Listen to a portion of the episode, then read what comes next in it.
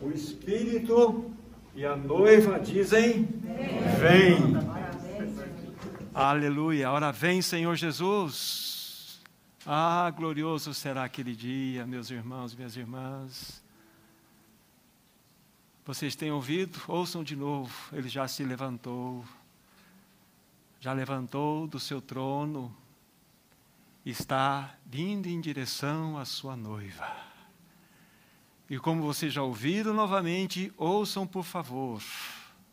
É tempo de adorno. É tempo de salão de beleza. Tudo que as noivas fazem para se preparar para encontrar com seu amado. É assim que a igreja deve fazer. O nosso salão de beleza refere-se ao nosso caráter, à nossa vida diante do Senhor. Ah, queridos irmãos e irmãs, como será glorioso aquele dia. Ele vem, ele vem. Bendita é a presença do Senhor no meio dos santos. Em espírito, ele está aqui e que o Espírito Santo verdadeiramente conduza todo esse reunir como já o tem feito. Vamos orar, vamos pedir que o Senhor nos ajude nessa noite, que tanto ao que fala como aquele que recebe o falar, possamos todos estar envoltos à direção do Espírito Santo. Bondoso Senhor, abra a tua palavra para nós nessa noite. Nós desejamos sim o teu falar, contamos com o socorro do Espírito Santo, pois somente Ele pode transformar a tua palavra em vida nos nossos corações. Abra nossas mentes para compreendermos que o tempo se abrevia e que em breve tu virás para buscar a sua noiva. Ah, amado Senhor, que glorioso dia será aquele. Nós oramos em Teu nome e o fazemos também para a glória do nosso Deus e Pai. Amém. Vamos tomar três porções das Escrituras Sagradas para o registro inicial. Primeira citação, livro de 1 Coríntios, capítulo 7. 1 Coríntios, capítulo 7 e vamos ler aqui a partir do versículo 29, indo até o 31. Só repetindo, 1 Coríntios, capítulo 7, de 29 a 31. A palavra assim diz: Isto, porém, vos digo, irmãos, o tempo se abrevia. O que resta é que não só os casados sejam como se não fossem, mas também os que choram como se não chorassem, e os que se alegram como se não alegrassem, e os que compram como se nada possuíssem, e os que se utilizam do mundo como se dele não usassem, porque a aparência deste mundo passa. Segunda porção, Romanos capítulo 13. Romanos capítulo 13, do versículo 11 ao 14. A palavra diz assim: E digo isto a vós outros que conheceis o tempo, já é hora de vos despertardes do sono, porque a nossa salvação está agora mais perto do que quando no princípio cremos. Vai alta a noite vem chegando o dia. Deixemos, pois, as obras das trevas e revistamo-nos das armas da luz. Andemos dignamente, como em pleno dia, não em orgias e bebedices, não em imoralidades e dissoluções, não em contendas e ciúmes, mas revestivos do Senhor Jesus Cristo e nada disponhais para a carne no tocante às suas concupiscências e por fim, a última passagem, Apocalipse, capítulo 1, versículo 3.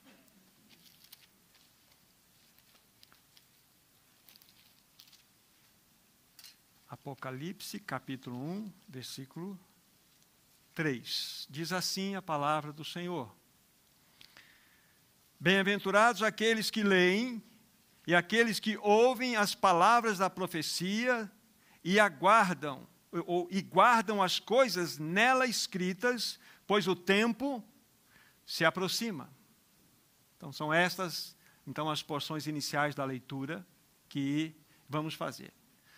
Nas três porções lidas, né, 1 Coríntios, Romanos e Apocalipse, nós encontramos ali em destaque a palavra tempo. Apenas uma observação para fazermos inicialmente. A palavra tempo ali no seu original não está relacionado com o tempo cronologia, conforme nós conhecemos. Olhando para o nosso relógio, tem a variação dos segundos, minutos e horas, etc. A palavra tempo que aparece ali é a palavra kairos, significando, significando, significando o tempo exato, a plenitude do tempo de Deus. Nem mais tarde, nem mais cedo, mas no tempo de Deus. Então, nós encontramos essa palavra, assim, em evidência nessas três passagens que nós acabamos de ler. E, queridos irmãos, o nosso tema continua ainda: o tempo se abrevia.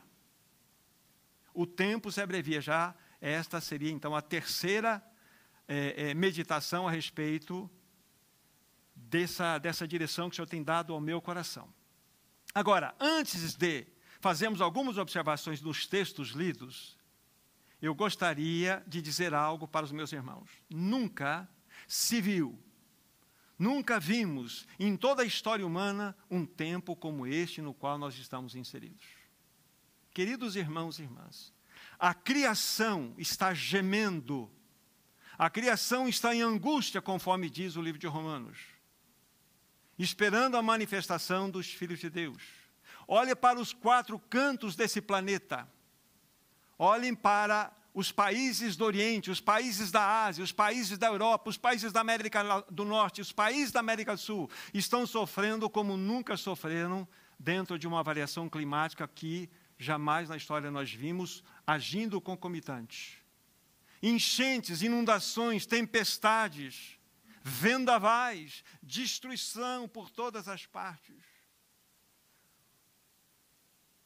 E o que nós estamos vendo no Alasca não é um terremoto? O que estamos vendo no Peru não é um terremoto? O que significa isso, irmãos e irmãs? De fato, tudo isso faz parte do que nós estamos vivenciando, que é o período do princípios das dores, que se iniciou com exatamente o ministério lá do Senhor Jesus Cristo, que culminará na manifestação do anticristo, onde então abrir-se-á os sete selos, e então a intensidade de todas essas coisas ganharão volume. Então nós estamos no princípio das dores. Então, essa primeira observação que eu faço a respeito disso. Então, isso olhando para os sinais que envolvem todas essas realidades que estão diante dos nossos olhos. Mas também uma outra observação que eu faço antes de considerarmos os textos é que as forças das trevas estão avançando rapidamente sobre esta humanidade. E de maneira implacável. E as forças das trevas estão atacando alvos muito específicos nessa humanidade. Visa destruir, visa destruir tudo o que a humanidade herdou da cultura cristã. tem sido este o alvo, em especial nesse tempo do fim. Sempre aconteceu esse tipo de ação da iniquidade no meio da humanidade. Mas nós estamos vendo um clímax. O que, que eu quero dizer? Tentativa ou a busca da destruição de tudo que a humanidade herdou da cultura cristã. A verdade é algo que, de fato, tem como fundamento no cristianismo. A verdade a moralidade, a família, os valores da vida e a liberdade. Essas citações aqui que eu fiz estão sendo violentamente atacadas pela obra das trevas nesse tempo do fim. O engano, queridos irmãos e irmãs, o engano tem tomado conta da sociedade humana. O mundo está sendo seduzido por uma ideologia anticristã. Será que nós nos apercebemos disso? que tem, essa ideologia anticristã tem afetado todas as esferas da sociedade na qual nós estamos inseridos. A política, a economia, a questão social, a questão educacional, a questão religiosa e familiar. Então, todos esses segmentos que constroem uma sociedade, esses segmentos estão sendo afetados diretamente por essa ideologia, essa filosofia anticristã. Agora, queridos irmãos e irmãs, será que nós estamos discernindo que nós estamos numa guerra? Numa guerra. Deixe-me dizer para vocês que não é uma guerra entre partidos políticos, não é uma guerra entre esquerda e direita. Nós estamos inseridos numa guerra que envolve luz e trevas nós estamos envoltos a um grande conflito entre luz e trevas. E Satanás, ele quer fazer de tudo para afetar a Deus e todo o seu propósito. E aí nós estamos em todo esse meio, vivenciando toda essa realidade. E quero dizer para você, meu irmão, minha irmã, você e eu estamos inseridos nessa luta. mesmo que não tenhamos ciência disto, mesmo que nós não desejemos isto, você está inserido nesta batalha. Não há neutralidade nesse assunto. Então, é extremamente importante o que estaremos mostrando a partir da palavra de Deus, as considerações e observarmos que, de fato, o tempo se abrevia o noivo quer encontrar ou se encontrar com a sua noiva. Estamos preparados? Como estou insistindo, todos nós estamos inseridos nessa batalha. Agora, eu vou levantar aqui uma pergunta, mas daqui a pouco eu vou respondê-la. Qual deve ser então a postura do povo de Deus nesse tempo do fim? Qual deve ser, em meio a toda essa circunstância? Mas ainda eu preciso dizer algo para os meus irmãos, para a partir daqui, depois olharmos os textos que nós sugerimos na leitura. Eu disse para os meus irmãos há pouco que nós estamos inseridos numa batalha entre luz e trevas. É uma dura peleja, é uma batalha árdua na qual nós estamos envolvidos. Mas eu quero adiantar para os meus irmãos uma informação. Nós já sabemos que é o vencedor. Vocês já ouviram falar de um carpinteiro de Nazaré? Um varão aprovado por Deus, que andou por toda parte fazendo bem, curando as pessoas, que foi preso injustamente, que foi julgado injustamente, que foi para uma cruz injustamente, e que lá ele por sete vezes clamou e no seu sexto clamor ele gritou: Tetelestai, tudo está consumado. Foi sepultado, mas o Hades não pôde suportá-lo porque ele era santo. E ele ressuscitou, foi assunto aos céus e está sentado no mais alto elevado trono desse universo. Já ouviram falar desse carpinteiro de Nazaré chamado Jesus? Ele é o grande vencedor. Ele, como há pouco falei, ele já tem se levantado do seu trono para vir em direção à sua noiva, para julgar os seus inimigos. Irmãos e irmãs, não importa a batalha que nós teremos pela frente, não importa quão aguerrida será essa luta, não importa se esse, se esse mundo está cheio de demônios, não importa se o anticristo irá governar por um período esse mundo, o que nós sabemos é que quando o nosso amado chegar, ele destruirá o anticristo com o sopro da sua boca e estabelecerá um reino de justiça e de paz nessa terra. A questão é: você e eu fazemos parte? Aleluia. Então, é essa informação que eu quero dizer diante desse quadro. Nós temos um vencedor com marcas nas mãos, marcas de amor. E ele virá ele voltará para buscar os seus. Uma vez dito isto, lembra-se da pergunta que eu pontuei para vocês. Qual deve ser então a nossa postura, a postura do povo de Deus diante dessa circunstância? Como nós devemos nos posicionar? Primeiramente, nós precisamos compreender onde nós estamos. Nós precisamos discernir, já temos falado disso em outras reuniões, discernir o tempo em que nós estamos vivendo. E o segundo, depois nos posicionar à luz da palavra de Deus. É exatamente isso que nós vamos buscar como resposta nos textos que nós acabamos de ler. Então, vai para 1 Coríntios, capítulo 7, a primeira citação, onde nós vamos buscar algumas informações que podem nos ajudar com relação a essa, essas perguntas aqui levantadas.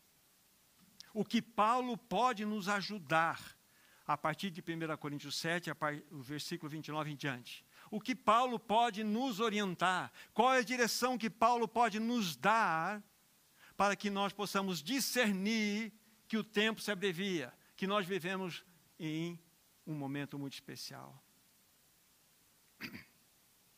Estamos aí, 1 Coríntios 7, 29 a 30. Duas coisas importantes quero destacar para vocês. Duas coisas importantes que seriam duas direções que o apóstolo Paulo vai nos dar aqui. A primeira, vocês perceberam no versículo 29, o primeiro lido, mostra: Isto, porém, vos digo, irmãos, o tempo se abrevia.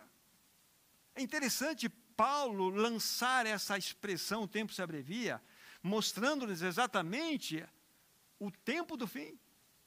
Parece-nos aqui que toda a argumentação do apóstolo Paulo tem como foco e luz principal exatamente esse pensamento. O que Paulo quer nos ensinar, qual a direção que ele quer nos dar, né, enquanto buscamos a resposta levantada aqui para é, a, a pergunta que levantamos para vocês. A primeira delas é que nós devemos viver na perspectiva da volta do Senhor Jesus Cristo. Falamos isso na reunião passada.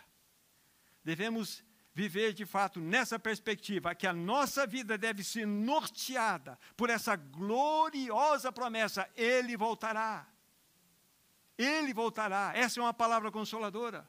Vocês se lembram como na primeira reunião, quando tratamos desse assunto, quando nós usamos a expressão maranata, que é uma expressão, na realidade, ora vem Senhor Jesus, era uma maneira afetiva do povo de Deus, os cristãos se cumprimentarem e se despedirem tamanha força que exercia no coração daqueles irmãos esse anseio pela volta do Senhor. É exatamente essa expressão, Maranata, é esse anseio, esse amor pela volta do Senhor que sustentou a igreja em todas as gerações até chegar onde estamos hoje. Isso é maravilhoso. O tempo se abrevia. Devemos viver, queridos irmãos, segundo a, a, direção do Paulo, devemos nortear a nossa vida por essa gloriosa promessa. O tempo se abrevia. Depois ele vai colocar várias coisas aqui, depois vou colocar o meu pensamento sobre o que aqui foi dito por, pelo, pelo apóstolo Paulo. E a segunda direção, a segunda orientação que Paulo nos dá aqui, é que devemos viver a realidade de que este mundo já está condenado. Este mundo, enquanto sistema, está condenado. Ele diz lá na leitura final que fizemos, do versículo 31, que a aparência desse sistema, desse cosmos, passa. Vocês já vão me entender com clareza o que eu quero dizer com isso. Então, a segunda orientação do apóstolo Paulo, a direção, é que nós devemos viver, devemos viver a realidade de que este mundo está condenado. Digo que, guarde bem isso com os ouvidos bem abertos, por favor. Todos os nossos projetos de felicidade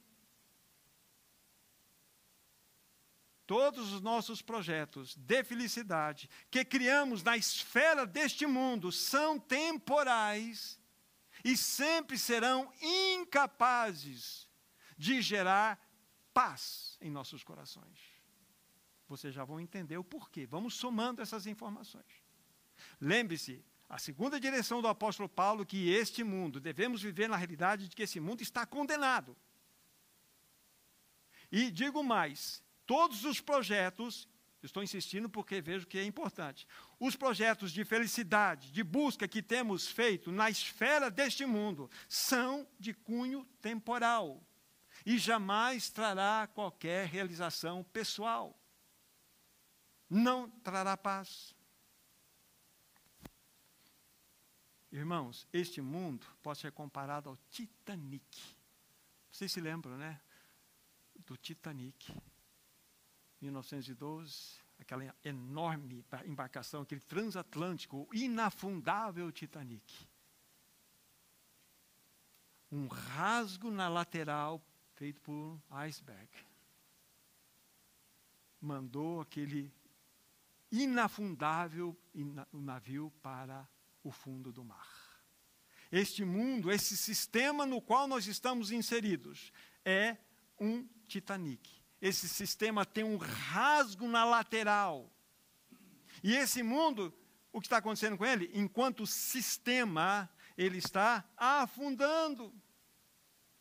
A era presente, queridos irmãos e irmãs, está passando e uma nova criação está chegando. E ela será estabelecida por aquele carpinteiro de Nazaré, que hoje tem uma coroa na cabeça por merecimento. Ele é o Rei dos Reis, o Senhor dos Senhores. Ele estabelecerá.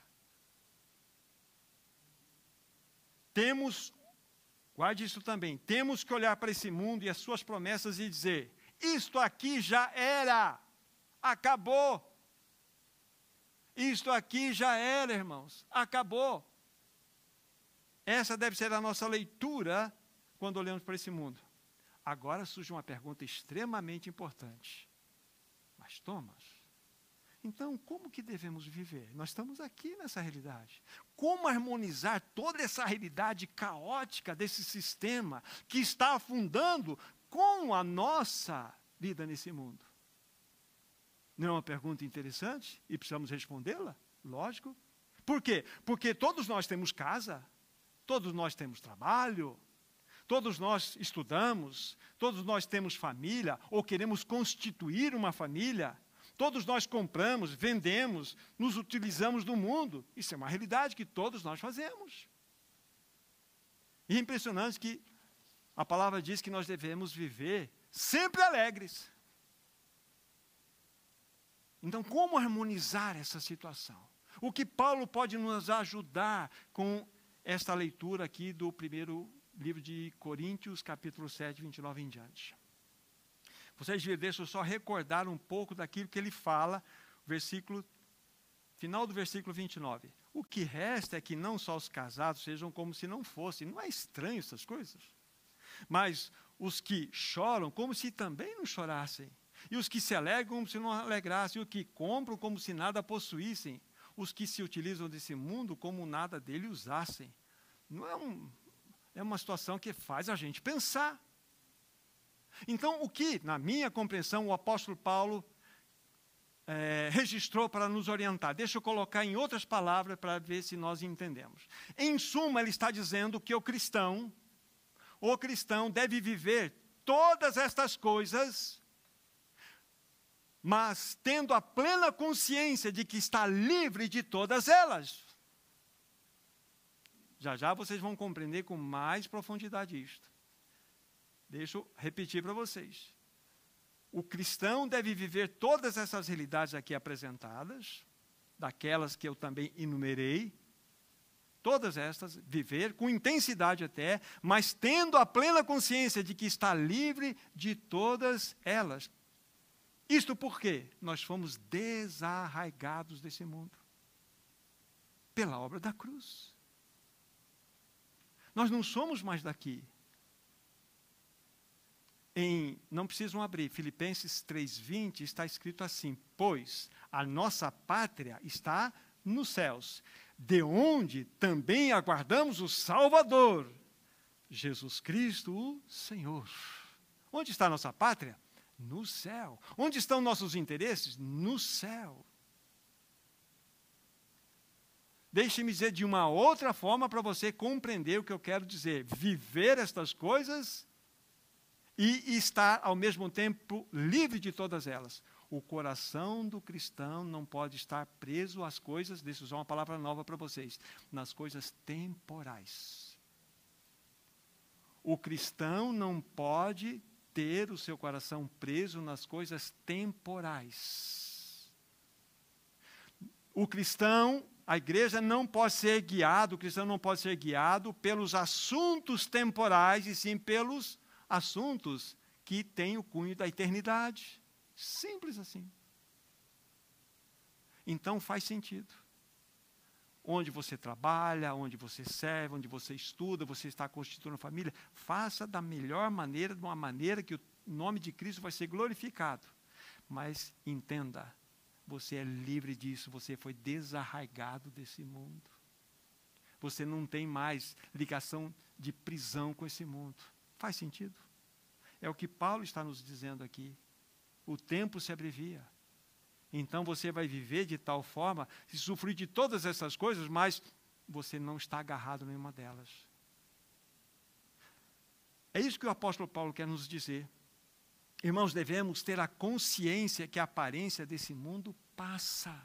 Lembre-se, o sistema desse mundo, esse cosmos, tem um rasgo o que o Senhor Jesus vem fazer aqui não é consertar esse mundo, é tirar algo desse mundo, estabelecer o juízo nesse mundo e implantar um reino nesse mundo depois. Ele não vem remendar. Isso precisa ficar muito claro na nossa mente. A aparência desse mundo passa. E aqui entra, olha como entra fácil, entra de maneira clara no nosso coração a compreensão da obra da cruz. Gálatas 6,14. O que está escrito lá? Nem precisamos ler, né? No livro. Mas longe esteja de mim gloriar-me, a não ser na cruz do nosso Senhor Jesus Cristo, pela qual o mundo está crucificado para mim e eu para o mundo. Paulo já tinha plena certeza na segunda observação que eu coloquei, que o apóstolo Paulo disse, que, olha, viva na perspectiva, na realidade de que esse mundo já está condenado, era da maneira como Paulo vivia. O texto de Gálatas 6,14. O mundo está crucificado para mim. Então, veja uma cruz sobre o mundo. A cruz representa a morte. Se o mundo está crucificado para mim, existe algum atrativo do meu coração em relação ao mundo que está morto? Não. Mas não parou aí o texto, né? E diz assim: e eu para o mundo. Ou seja, pensa numa cruz do apóstolo Paulo agora, morto, né? O representante de morte. Então, que atrativo o mundo tem a olhar para Paulo? Absolutamente nada, porque são duas esferas completamente diferentes. Perceba a libertação do apóstolo Paulo. Ele foi um homem que viveu intensamente todas as coisas, é, porém era livre de todas elas porque ele sabia que o tempo se abrevia. Essa é uma maneira de nós compreendermos essa porção da palavra do Senhor. Então, Paulo nos ajuda a compreender mais ainda a força da obra da cruz em nós. Nós morremos para esse mundo e o mundo morreu para nós, porque esse sistema está condenado, ele está afundando. Ele vai, logo, logo, ele está nos seus últimos suspiros, esse sistema caído está dando seus últimos suspiros. E a última tentativa é, é a vinda do anticristo. Mas o Senhor Jesus usará tanta força para destruir, destruir o anticristo que ele vai soprar sobre ele, vai destruí-lo completamente. Tamanho poder do homem de Nazaré. Então aqui está. Aí você compreende com mais clareza o que a Bíblia quer dizer, que nós somos peregrinos e forasteiros nessa terra. Aí você entende, por peregrino e forasteiro, significa que eu não, não pertenço àquele ambiente no qual eu estou passando através dele, e nem ficando ali como um forasteiro por um tempo. Nós não somos desse mundo, irmãs e irmãs, irmãos e irmãs, não somos. Não busque realização nesse mundo. Você vai desfrutar. Deixa eu colocar as coisas para nós não termos má compreensão. Você é um empresário, você é um estudante, você tem todos os seus afazeres, faça-os da melhor maneira possível, como ao Senhor. Mas o teu coração está livre de tudo isto. É assim que Paulo vivia. É assim que ele quer que nós vivamos. Nós não somos desse mundo, fomos desarraigados, arrancados pela raiz desse mundo. Tomar a cruz significa uma outra maneira de nós entendermos a ação da cruz em nós, dentro da perspectiva que é apresentada. Não tem jeito de ser feliz nesse mundo. Tomar a cruz significa não ter jeito de ser feliz nesse mundo. Por que insistir tanto? Tenho que viver na dimensão da volta do Senhor. O tempo se abrevia. O tempo se abrevia. Irmãos, nada do que é temporal irá satisfazer a sua alma, nem a minha. Pense em que você quiser. Vamos desfrutar das coisas mais lindas que a gente pode e deve, se pudermos. Viagens. Lógico, a gente admira a própria criação do Senhor, que ainda que está debaixo do efeito do pecado, ela nos mostra as belezas incríveis mas depois que termina uma viagem, vamos programar uma outra viagem. E vamos. Podemos fazer, não há nada de errado nisso. O fato é, o meu coração tem que estar desligado, porque a minha alma, ela não se satisfará. Porque a nossa alma foi criada de tal forma por Deus que ela só encontrará paz quando ele for o centro, o Senhor mesmo for o centro dela. O resto é perfumaria. Então, está claro aqui para nós. Nada do que é temporal irá satisfazer a nossa alma. Por quê? Tudo que é temporal está relacionado a esse sistema chamado mundo cosmos. E lembre-se, tem um rasgo no casco desse mundo, ele está afundando. Então não vamos buscar felicidade nesse mundo, não existe. Nós somos celestiais, nós somos de uma outra esfera, de uma outra realidade. Deixe-me dizer, para todos nós, para os jovens, para os mais velhos, para todos nós, o Senhor não está privando, não está privando, não está privando você da alegria desse mundo. O Senhor não está fazendo isso. Ele está te salvando de uma barca furada. Quando o Senhor ele mostra algumas coisas para você, não é que ele está te privando das coisas que esse mundo pode te oferecer, ele está te salvando de uma barca furada. É o casco no, no Titanic. Então faça tudo o que você deve fazer, com muito esmero, como ao Senhor, mas desgarrado de tudo isso. Porque tudo que é temporal não vai satisfazer a nossa alma que tem cunho eterno. Paulo vivia neste mundo e desfrutava deste mundo, mas não era deste mundo. Era alguém que vivia na esperança da volta do Senhor. Para ele, este mundo era uma aparência. Como ele diz aqui, é que não é objetivo, mas se nós formos olhar, não só Paulo, como Tiago, como João, nós vamos encontrar muitas citações onde a palavra mundo aparece com seus significados. E a gente se admira de ver a riqueza que a palavra traz para nós, para compreendermos que esse mundo, como eu falei há pouco, é uma barca furada. Aqui Paulo usa essa expressão, é uma aparência. E eu fui buscar a compreensão do original dessa palavra e eu anotei literalmente aqui, quero dizer para vocês, a palavra aparência que aqui Paulo sugere engloba tudo o que numa pessoa afeta seus sentidos, sua forma, seu comportamento, seu discurso, sua cultura, seu estilo de vida e outras coisas mais. Então, mo mostra que é exatamente todo o equipamento que faz com que uma pessoa se mova numa sociedade. Paulo falou assim: ó, isso é coisa do mundo, é um sistema do mundo você só vai encontrar paz e descanso em Cristo Jesus. Só Ele. Só Ele pode nutrir o seu coração. Nada desse mundo vai poder satisfazer aquilo que somente Deus pode através do seu Filho. Irmãos, irmãs, o tempo se abrevia. Como, como o cristão, como a igreja deve andar, então como devemos nos posicionar?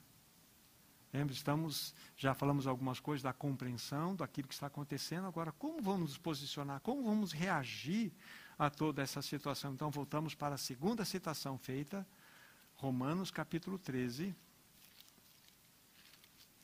que foi do versículo 11 ao 14.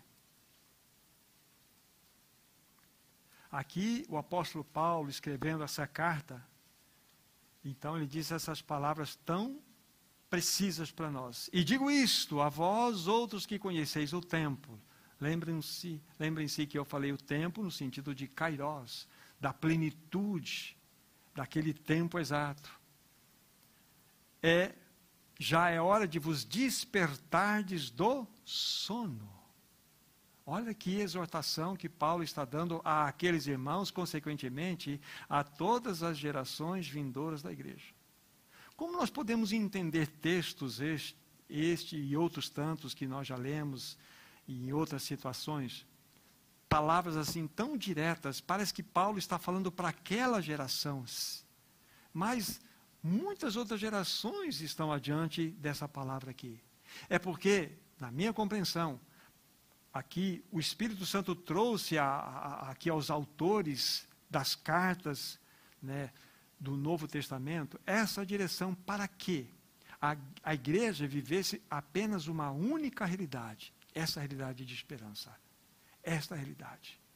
Então, cada geração precisa viver isso com fervor. Precisa viver isso, sabe, com um, um, uma, uma, um fervor espiritual. Uma realidade que aquece o coração. É dessa forma que nós devemos viver.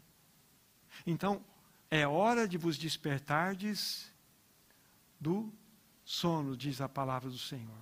O que significa isso?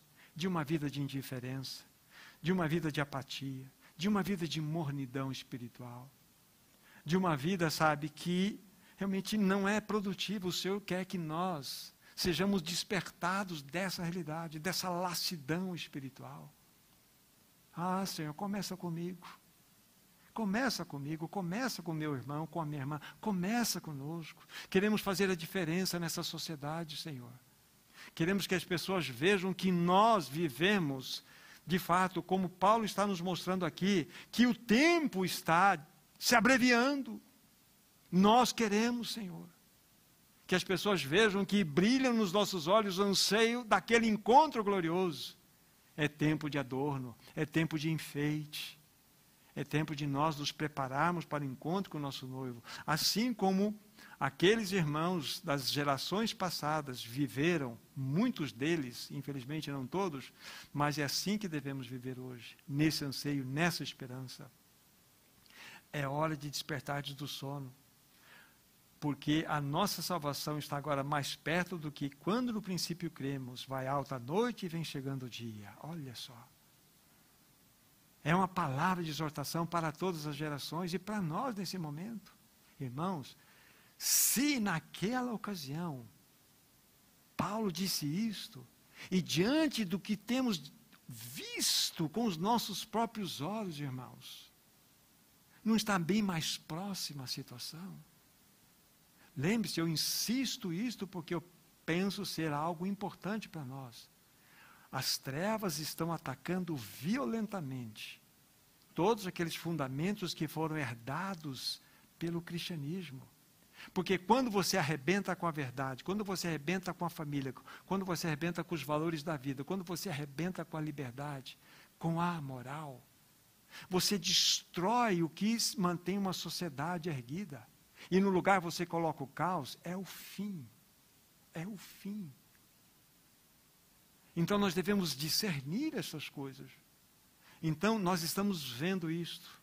Se não somos a última geração, estamos muito próximos de todos os acontecimentos que tem, temos diante de nós. Mas lembre-se, todas as vezes que a palavra de Deus nos fala a respeito da vinda do Senhor Jesus, nós devemos nos animar, devemos nos alegrar, devemos ver que são palavras consoladoras, por quê? Porque nós somos, somos aqueles que serão tirados desse sistema que está afundando. Que esperança nós temos nesse mundo, irmãos e irmãs? Vai consertar? O partido X, partido Y vai ajudar? Sim, nós devemos obedecer o que a palavra de Deus nos diz, que é orar por todas as autoridades. Em qualquer tempo foi assim. É o nosso papel. Mas a nossa luta não é partido X, partido Y. A nossa luta é, é luz e trevas. É nessa luta que você e eu estamos engajados. Não há, não há neutralidade nesse assunto. Estamos envoltos a essa situação, queridos irmãos e irmãs. Paulo continua dizendo, depois de dizer, né, essa, falar essas palavras, vai alta noite e vem chegando o dia. Aí ele vai muito prático. Deixemos, pois, as obras das trevas e revistamos-nos das armas da luz. Andemos dignamente em pleno dia, não em orgias e bebedices, não em imoralidades e dissoluções, não em contendas e ciúmes. Veja que Paulo aqui, conforme eu disse na reunião passada, quando nós estávamos falando, né, citando um texto, esta é a vontade de Deus, a vossa santificação. Às vezes nós vamos para o lado teológico da palavra santificação e damos aula de santificação. Paulo fala assim: que vos abstenhais da prostituição. Pum! É assim que Paulo trata. Paulo está dando claramente para nós aqui exemplos e, e orientações práticas de como nós estaremos vivendo de modo digno, de modo honroso ao nome dele, de, em pleno dia.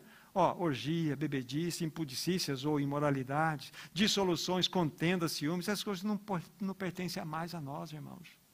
É de maneira prática. Cada um de nós consulte o coração, fala, Senhor, me ajude aqui, me ajude a acular. Mas revestivos do Senhor Jesus Cristo, e nada disponhais para a carne no tocante às suas concupiscências. Todos nós, irmãos, a partir de mim, todos nós, se dermos vazão para a carne, vai, vai vazar tudo isso aqui, ó. Mas o Senhor nos livre, nos guarde disso aqui. Somos, somos isso aí. Então que o Senhor nos guarde, nos livre disso. Não há ninguém aqui para fazer, eu estou vacinado contra isso. Não está. Porque o Senhor quer que nós vivamos uma vida de diligência, uma vida de disciplina diante dEle. Eu me lembro daquela passagem, eu vou abrir aqui é, e ler, e só vou dar o endereço para vocês. Filipenses 2,15. Olha, está associado ao que nós acabamos de ler em Romanos, capítulo 13. 2,15 de Filipenses. Para que vos torneis irrepreensíveis, sinceros, filhos de Deus inculpáveis, no meio de uma geração pervertida e corrupta, na qual resplandeceis como luzeiros no mundo. Aqui está aquilo que Paulo, lá no, no seu outro livro, diz: revestivos das armas da luz. Devemos ser luzeiros desse mundo. Luzeiros. Nós estamos envoltos a uma geração pervertida e corrupta. E nós precisamos resplandecer como luzeiros desse mundo. Luzeiros. A luz é Cristo em nós. Na semana passada eu trouxe grandes desafios para nós com a questão desse o tempo se abrevia. Paulo, de uma maneira ousada, disse: Sede meus imitadores, como eu sou de Cristo. Paulo podia falar assim: ó, Sede imitadores de Cristo. Não olhe para mim, não, olhe para Cristo. Não, olhe para mim, sim.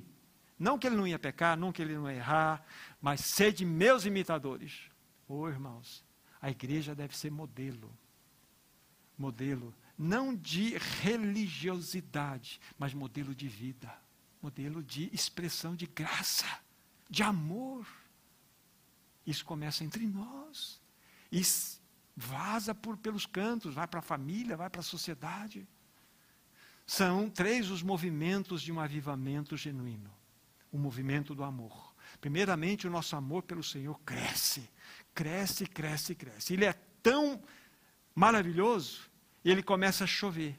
E esse amor começa a chover entre nós. E nós começamos a desfrutar desse amor, por essa chuva de amor que foi promovida pelo nosso amor que cresceu por Ele. Porque nós descobrimos que somos amados por Ele. Esse amor começa a ser esparramado. Mas ele é tão maravilhoso que ele vira uma lagoa, ele vira um, um, rio que se move e vai para as ruas. E o avivamento chega lá fora. Os três movimentos do amor, para cima, vem o Senhor de cima para baixo, vamos para cima, entre os irmãos e na sociedade. É assim que as pessoas virão. Enxergarão em nós que nós amamos o Senhor, que nós temos uma mensagem para dar para esse mundo. A mensagem daquele que nos amou. Falar que o tempo se abrevia, mas nós temos uma esperança. Apesar do caos que está, está estabelecido, nós não olhamos para ele. Apesar disso, nós temos a nossa família, nós nos alegramos, nós nos regozijamos, nós temos negócio, nós fazemos tudo isso. Mas nós não somos presos nisso. Estamos prontinho. Prontinho. Daqui a pouco, na última menção que vamos fazer, vocês vão entender para fecharmos o nosso assunto. Então, aqui está o apóstolo Paulo mostrando né, de como devemos reagir, proceder, né, qual o nosso posicionamento. Aqui está a palavra. E a última citação que eu fiz é, é Apocalipse capítulo 1, versículo 3. Apocalipse capítulo 1, versículo 3. Mostra-nos ali algo importante para nós. Bem-aventurados aqueles que leem e aqueles que ouvem as palavras da profecia e guardam as coisas nela escritas, porque o, pois o tempo está próximo, o tempo se abrevia, o tempo está próximo. Bem-aventurados aqueles que leem. Aqui é algo que desafia todos os nossos corações. Nós precisamos, queridos irmãos, nos voltar para a palavra do Senhor. Lógico, dentro do que está sendo colocado aqui, nós estamos jogando um farol com um pouco mais de incidência de luz nos aspectos da profecia, que é importante, que é o que está escrito aqui. Mas o nosso coração tem que estar debruçado na palavra do Senhor para que conheçamos a mente do Senhor. Para que possamos discernir o coração do Senhor. Então, o alimento da palavra de Deus é uma, uma necessidade imperiosa que não há como negociarmos nós podemos ouvir palavras, nós podemos ler livros, muito bons livros, mas nós temos que nos debruçar diante do original. Senhor, fala ao meu coração. Pega um pequeno trecho, converse com o Senhor naquele trecho, e o Espírito vai começando a mostrar no seu coração a palavra. Mas aqui, como eu falei, há uma incidência maior de luz. Bem-aventurados aqueles que leem, aqueles que ouvem as palavras da profecia e guardam as coisas nela nelas escritas, nela escrita, porque o tempo se aproxima, é lógico. A evidência, o tempo se abrevia. Então, isso também nos leva à importância de nós conhecermos o plano de Deus. O plano de Deus da redenção, queridos irmãos e irmãs, ele está, ele se completou de modo absoluto na cruz. Verdadeiramente, quando Cristo morreu naquela cruz, houve toda a manifestação da vitória ali nós fomos plenamente justificados, nós fomos incluídos na morte em Cristo, Cristo agora é a nossa vida, o nosso espírito foi plenamente regenerado, plenamente regenerado. A nossa alma está num processo de tratamento, as nossas emoções, nossa vontade, nossos pensamentos estão sendo trabalhados, disciplinados na ação do Espírito para que nós sejamos conformados à imagem desse Senhor. Tudo isso faz parte da obra da redenção. E há uma promessa, que nós ganharemos o quê? Corpos glorificados, não é isso? E quando irá acontecer isto? Na volta. Porque a Bíblia fala que os mortos em Cristo ressuscitarão primeiro, depois nós, os vivos, num piscar de olhos, nós seremos transformados, junto com aqueles que saíram dos seus sepulcros, né? E a Bíblia fala, nós vamos, por essa ressurreição, encontrar o Senhor Jesus nos ares. Então, aí, dentro de um aspecto, se conclui plenamente a obra da redenção: espírito, alma e corpo. É glorioso. Então, a volta do Senhor é extremamente importante. Quando a gente fala da ressurreição dos mortos, estamos falando da vinda dele, porque é exatamente quando ele voltar é que vai acontecer isso. Veja como é lindo. Então nós precisamos conhecer sim a questão das profecias. Irmãos, para discernirmos esse mundo é necessário termos nossos olhos abertos para esses acontecimentos, né? não só os que estão diante dos nossos olhos, mas o que a Bíblia tem relatado para nós.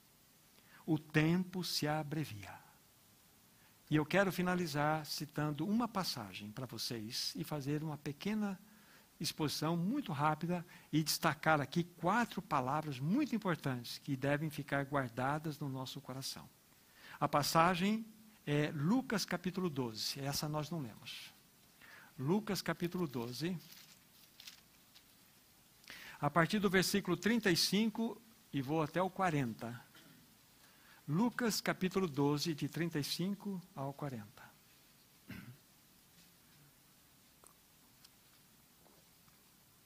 Diz assim a palavra do Senhor: Cingido esteja o vosso corpo, e acesas as vossas candeias. Sede vós semelhantes a homens que esperam pelo seu Senhor, ao voltar ele das festas de casamento, para que quando vier e bater à porta, logo lhe abram. Bem-aventurados aqueles servos a quem o Senhor, quando vier, os encontre vigilantes. Em verdade vos afirmo que ele há de cingir-se, dar-lhes lugar à mesa e, aproximando-se, os servirá. Quer ele venha na segunda vigília, quer na terceira, bem-aventurados serão eles se assim os achar. Sabei, porém, isto: se o pai de família soubesse a que hora havia de vir o ladrão, vigiaria e não deixaria arrombar a sua casa. Ficai também vós apercebidos, porque a hora em que não cuidais, o filho do homem virá. Olha que texto maravilhoso. Tem todas as implicações lindas que é, merecem mais cuidados no exame da leitura feita, mas eu vou destacar para vocês as palavras aqui, elas vão trazer muito sentido para vocês. No primeiro destaque, versículo 35, aparece a palavra cingido esteja o vosso corpo. Na minha versão aparece cingido esteja o vosso corpo. Então destaque essa palavra cingidos ou cingido, destaque essa palavra. O que significa isto? significa você está vestido. Alguém que está vestido é alguém que está. Aí você vai colocar uma outra palavra na frente: de prontidão. O que está cingido está de prontidão. Ou seja, ele está preparado. Significa que é exatamente essa a primeira característica que nós devemos ter em relação à vinda do nosso Senhor. Você está cingido? Você está de prontidão? Esse é o ponto. Nós não estamos desnudos, ou seja, andando no sistema que já tem aí um rasgo no seu casco, esse mundo. Não, devemos estar cingidos, ou seja, de prontidão. Segunda palavra, no mesmo versículo 35, aparece aí: e acesas as vossas candeias. Então, a palavra aí é candeias. Separe essa palavra, candeias, mas tem um detalhe: acesas. Candeia por candeia, não. Cadeia acesas. Significa o quê? Testemunho de vida. Eu quero acrescentar aqui nesse testemunho de vida, você pode abrir aí uma chave e colocar palavra e revelação do Espírito. O testemunho sempre estará associado à palavra na sua vida e à unção, à revelação do Espírito no seu coração. Então, a segunda palavra em destaque, né, aí dá uma expressão, né? Candeias acesas é o testemunho de vida. Olhe para você, eu olho para mim. Nós, como o corpo de Cristo, parte do corpo de Cristo nessa cidade que está aqui, olhemos para nós. Como encontra-se a, a candeia da qual está emitindo uma luz a respeito do nosso testemunho? Como está? Essa luz está vindo com aquele, aquele aquela aquele pavio que não está limpo, cheio de carvãozinho com fumaça, então nós precisamos que o Espírito venha e venha com a tesourinha, lembra do irmão Gino? Venha com a tesourinha nos pavios e tira, tira aquela parte que está enfumaciada, o carvãozinho, para que o óleo chegue até a ponta do pavio e possa emitir uma luz que as pessoas vejam que há um testemunho em nós. Então, essa é a segunda palavra. A terceira palavra, na sequência, versículo 37. Bem-aventurados aqueles servos a quem o Senhor, quando vier, os encontre vigilantes. Essa é a palavra. Faz um grifo nela, vigilantes. Significa o quê? Uma outra palavrinha colocar na frente. Focados. O que é uma pessoa vigilante? Uma pessoa que está focada focada, ela não se distrai com os barulhos desse mundo, não se distrai com as coisas que batem lata à sua volta, porque ela está focada, é um vigilante. Eu tenho um foco, é esperar o meu noivo, é o meu Senhor que está chegando. Bem-aventurado aqueles que, assim como ele voltar e bater na porta e achar, vigilantes, focados. E por fim, a última palavra é o versículo 40. Ficai também vós apercebidos, porque a hora em que não cuidais, o filho do homem virá. Então, grife a palavra aí, apercebidos. Pelo menos na minha, versão aparece isso. Apercebidos. Aí você coloca aí na frente discernimento espiritual. São essas quatro palavras importantíssimas para nós que vivemos com o espírito de que o tempo se abrevia. O noivo está pronto para vir. Nós devemos estar preparados, irmãos e irmãs. Esta é a prova, essas quatro realidades: estar cingidos, as candeias acesas, estando vigilantes e apercebidos. Esta é a prova que verdadeiramente estamos esperando o amado da nossa alma. Será isso uma realidade no meu coração, no nosso coração? Que se ela é um pouquinho, que ela aqueça, que ela cresça, que a chama cresça no nosso coração. Que nós possamos crescer em amor pelo Senhor. Que o Senhor nos ajude nesse assunto, amados irmãos e irmãs. O tempo se abrevia. Ele está voltando. Ele deseja nos encontrar adornados. Então vamos para o nosso salão de beleza é verdade que no salão da beleza, de beleza que as noivas, né, que as meninas vão, ali é maquiagem, é toque, é delícia, tem um chazinho, é toda uma situação. O nosso salão de beleza, o Senhor tem às vezes algumas ferramentas mais mais difíceis. Ele tem serra, tem martelo, tem talhadeira, porque ele quer tratar com a nossa alma, ele quer tratar com o nosso coração endurecido. Mas ele não vai desistir de você. Sabe por que ele não desiste de mim? Ele não desiste de nós, porque ele quer ver a cada um e todos nós adornados para aquele grande e glorioso encontro. Que o Senhor nos ajude, irmãos e irmãs. Nós vamos orar.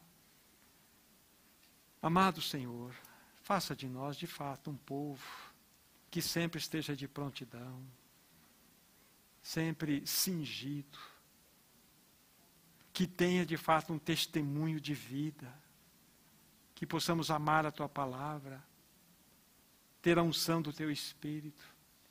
Nós queremos ser um povo que de fato encontre-se vigilante com relação à tua volta. E queremos estar apercebidos com discernimento espiritual. Ah, Senhor. Nós queremos sim, Senhor, a tua volta. E dizemos Maranata no nosso coração. Ajuda o teu povo aqui, ajuda a cada um de nós. Nós queremos ser aquele povo que vive com esse sentimento no coração que tu breves voltará. Prepara-nos, molda-nos segundo o teu coração. Faça de nós, de fato, um testemunho vivo de ti mesmo. Em nome de Jesus. Amém. Nós temos um cântico para concluirmos aqui. Depois eu gostaria de dar uma palavra para vocês ainda de despedida.